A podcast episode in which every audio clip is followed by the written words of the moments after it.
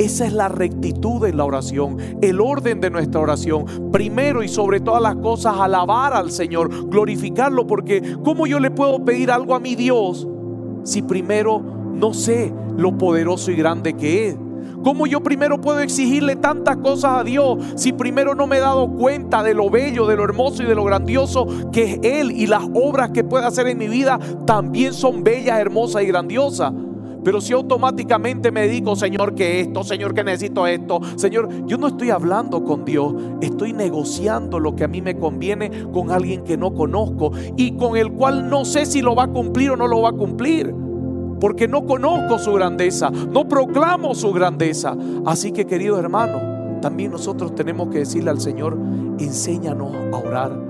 Porque cuando aprendemos a orar, aprendemos a avanzar. Qué hermoso que es esto. Cuando aprendemos a orar, aprendemos a avanzar. El carro, el auto sin gasolina no avanza. La oración es la gasolina del cristiano. Así que sin esa combustión de la oración nosotros tampoco avanzamos. Así que necesitamos repetir este pedido. Señor Jesús, enséñanos a orar.